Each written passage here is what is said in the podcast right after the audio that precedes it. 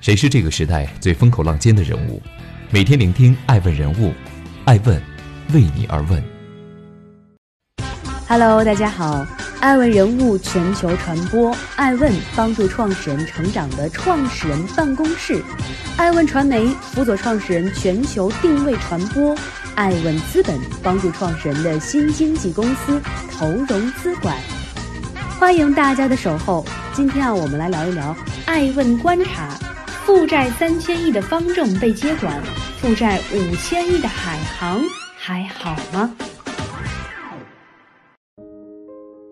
成立三十四年，总资产超过三千六百亿元的方正集团正经历至暗时刻。二月十八号，方正集团晚间发布公告称，其债权人北京银行以方正集团未能清偿到期债务，且明显不具备清偿能力为由，已申请法院对方正集团进行破产重整。目前，央行、教育部、北京市已经成立清算组接管企业。一时激起千层浪。作为民营企业中曾经的佼佼者，方正在2019年中国企业五百强的排名是第一百三十八位，体量规模高达三千亿，如今却落得没钱还债、被破产的结局。消息一出，方正破产很快登上微博热搜，引起舆论的广泛关注。那么，方正到底欠了多少钱？二零一九年三季度末，方正集团总负债已经高达三千零二十九亿，资产负债率百分之八十二点八二。作为一家科技企业，这样的负债率可谓高得惊人。而相比于欠钱，更绝望的是看不到还钱的可能性。财报显示，二零一九年方正集团规模的净亏损达三十一点九亿元。相当于平均每天亏掉一千一百八十三万元。从涉足 IT、医疗、产业金融、产城融合，坐拥六家上市公司，比肩联想、惠普，到如今深陷债务泥团被重组，方正集团是如何走到如今的境地呢？欢迎继续聆听《守候爱问人物》，爱问人物全球传播，科技起家。一九八六年，北京大学投资四十万元创办方正集团，王选院士发明的汉字信息处理与激光照排系统为方正集团奠定起家基础。随着激光照排系统投入市场，仅三年过后，其订货金额就突破一亿元大关。技术大牛出身的王选一直非常注重自主创新，在他的带领下，方正探索出了一种顶天立地的产学研结合模式。所谓顶天，就是要不断追求技术突破；立地，则是要关注技术的商品化和市场推广。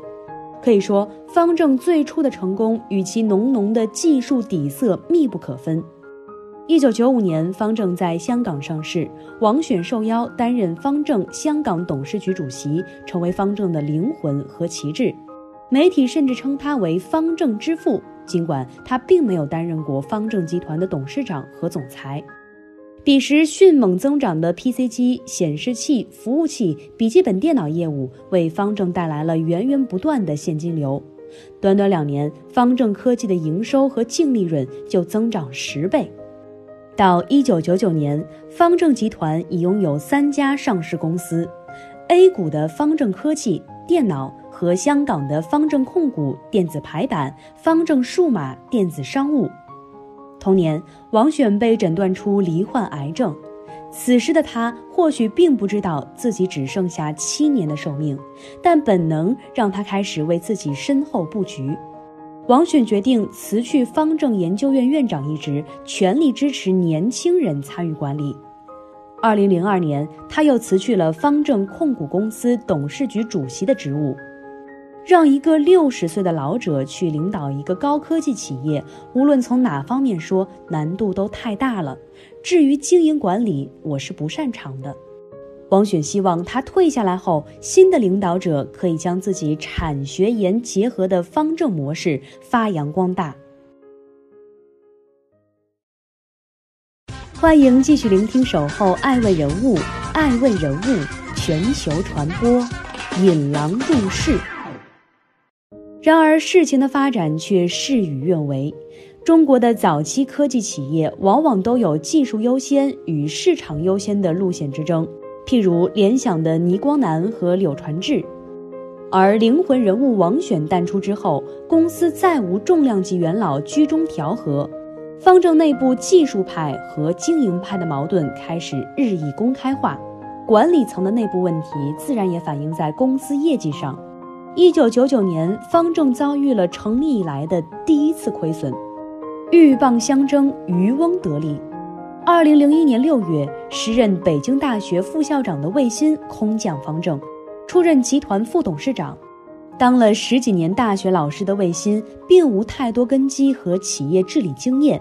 面对方正内部的少壮派和原管理层的压力，急于寻求外援的他，宿命般的遇到了张海和李友。不同于温文儒雅的魏老师。中专学历的李友很早就出来混社会，靠着十多年摸爬滚打的江湖套路和一股子狠劲儿，早早就在资本市场上扬名立万。一九九六年从河南审计厅离职的李友，与民间气功大师张海合伙创业，靠着一招藏秘瑜伽包治百病的套路，短短几年竟发展出三十万信徒，敛财数千万元。换算到今天，相当于现在的十几亿。这种体量的资金足以在当初刚起步的股市呼风唤雨。于是，自两千年左右，李友与张海在深圳改组成立凯地投资公司。他们先是收购了东方时代公司，进而入主上市公司中国高科，并先后操盘方正科技、银歌投资、飞亚达、中科建、深大通等。成为资本市场名震一时的凯蒂系，看中了李友的凶狠手段，天真的魏新迅速将他引入了方正集团，出任 CEO，希望李友这头狼能够为自己所驱使。然而与狼共舞的结果却是引狼入室。李友当初读书的中专叫做郑州航院，靠着这段学习经历，李友积累了众多的战友。据统计，李友执政方正集团期间，先后有多达二十一位同学校友投入麾下。魏新很快成为了被架空的傀儡，而这群被称为正行系的势力，也将在日后通过各类令人眼花缭乱的神奇操作，最终将方正推入万劫不复的深渊。在李友入驻之后，一直以科技领先为底色的方正集团突然调转方向，开启了多元化经营的并购模式。二零零二年，方正斥资二点三亿收购了浙江证券；二零零三年，出资两亿收购苏州钢铁集团；同年，以三亿入主西南合成制药，以四亿元收购武汉正信投资等。靠着高杠杆举债的疯狂扩张，方正短短几年时间，资产已膨胀数倍。审计出身的李友非常熟悉大型国企的审计工作，这段经历使他对资本市场那些舞弊的手法烂熟于心。在大量郑州航院的亲信同学以及自己的亲戚的配合下，李友熟练运用交叉持股、空壳公司、资本腾挪等资本玩法，编制起了一张以自己为中心、密不透风的大网。方正错综复杂的股权结构及交易关联方，不仅让外人看得云里雾里，连监管层也看不清真相。靠着一群外围公司的利益输送，李友等人把方正的资产一点点掏空。八年后，第一财经日报发表方正集团高管二百五十万撬动两百亿国资的报道，揭露出当年方正集团改制的内幕。时任方正集团首席执行官李友利用职权，让亲属同学各据高位，通过北京招润以二百五十万元净资产撬动两百亿元的国资巨头。媒体的舆论揭开了冰山一角。二零一五年一月五号，李友与魏新被有关部门带走调查，方正集团董事会当天由北大方面派出的团队接管。二零一六年，李友因犯内幕交易罪、隐匿会计账簿罪等数罪并罚，判以有期徒刑四年六个月，判处罚金七点五亿。次年，李友因行为性质特别恶劣、违法情节特别严重，被证监会终身市场禁入。方正集团大批高管纷纷落马，其后方正集团高层人士持续动荡。欢迎继续聆听《守候爱问人物》，爱问人物全球传播债务型扩张的黄昏。抛开管理层的经济问题不谈，方正的悲剧很大程度上也源于其选择的债务扩张路径。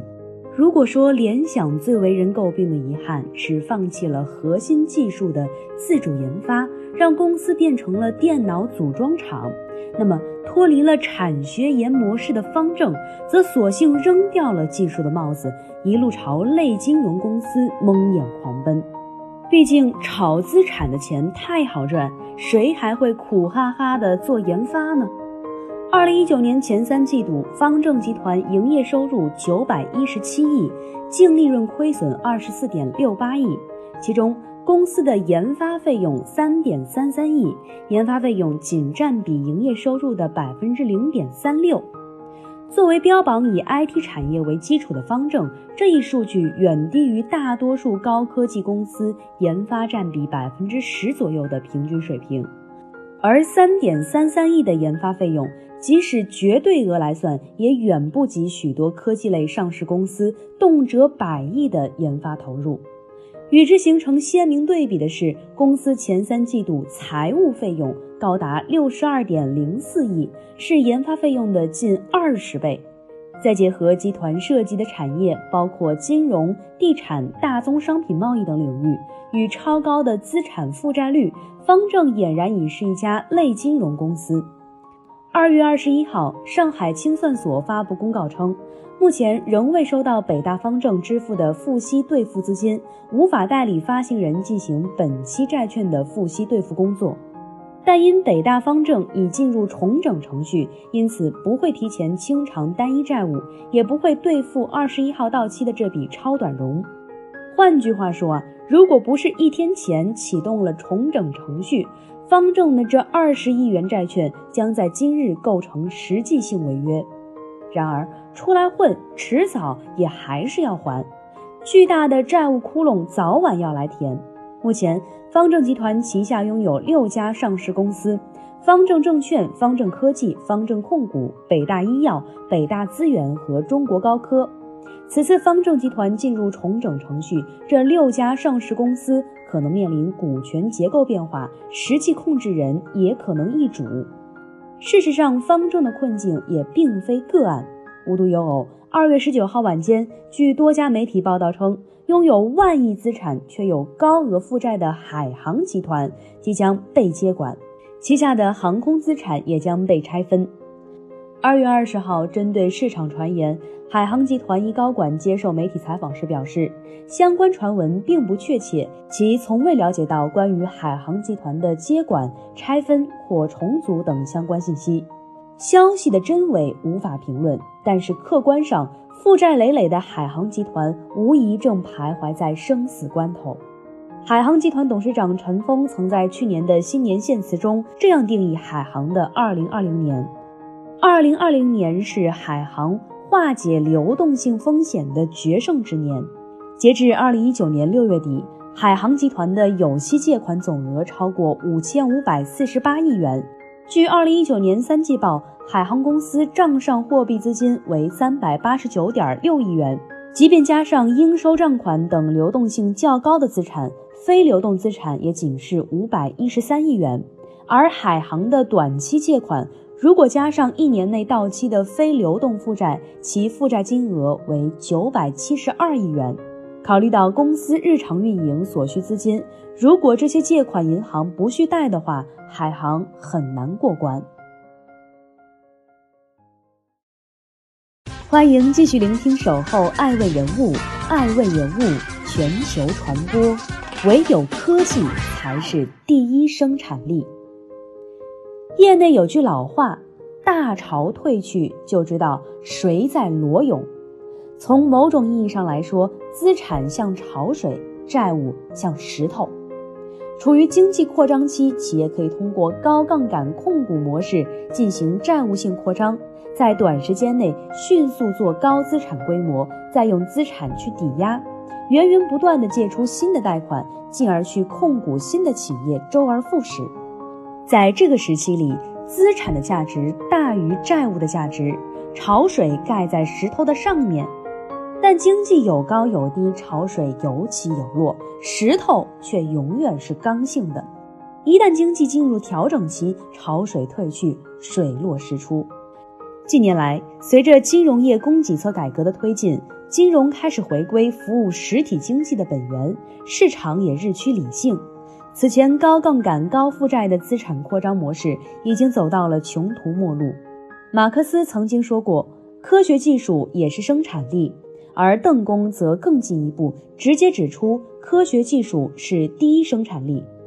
有数据显示，在经济增长中，科技创新平均贡献率高达百分之八十五。著名管理学大师波特早在一九九二年就说过，一个国家要想提升国际竞争力，必须不断地对产业进行创新和升级，而这又来源于对有形资产和无形资产的投资。二零一九横空出世的科创板，正是重构金融与实体经济良性循环、助力中国经济高质量发展的关键举措。这也标志着赚快钱的日子已一去不返，踏踏实实做技术的老实人迎来了自己的春天。而以方正为代表的企业们，唯有不忘自己当初科技起家的初心，回归商业的本质，才是正途。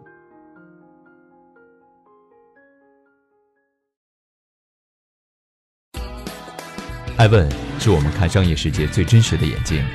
记录时代人物，传播创新精神，探索创富法则。微信搜索“爱问人物”公众号，查看更多有趣又有料的商业故事。